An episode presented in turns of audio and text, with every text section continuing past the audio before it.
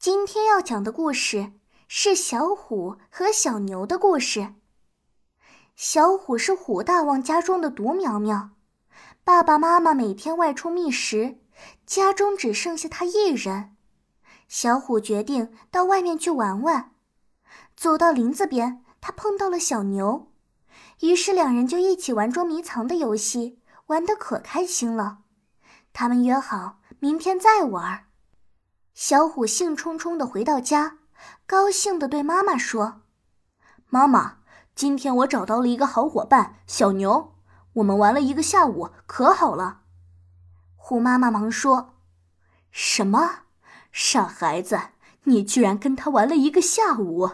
你应该把它给吃了。你可知道牛肉的味道有多鲜美吗？”小虎低着头说：“妈妈，我知道了。”虎妈妈递给小虎一个大麻袋，让他明天用这个麻袋。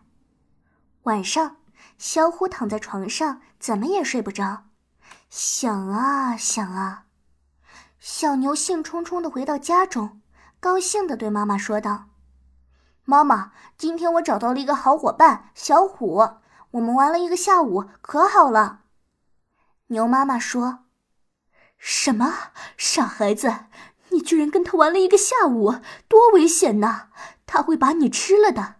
你可知道老虎有多残忍吗？小牛低着头说：“妈妈，我知道了。”牛妈妈递给小牛一捆长绳，让他明天用这绳子。晚上，小牛躺在床上，怎么睡也睡不着，想啊想啊。第二天一大早，小牛就起来了。他带上妈妈给的长绳，召集了小象、小羊、小鹿等，让他们早早躲在树丛中，只等小牛一声令下，他们便出来。小虎也早早起来了，他带上妈妈给的那个大麻袋，在院子里转了一圈后，向森林走去。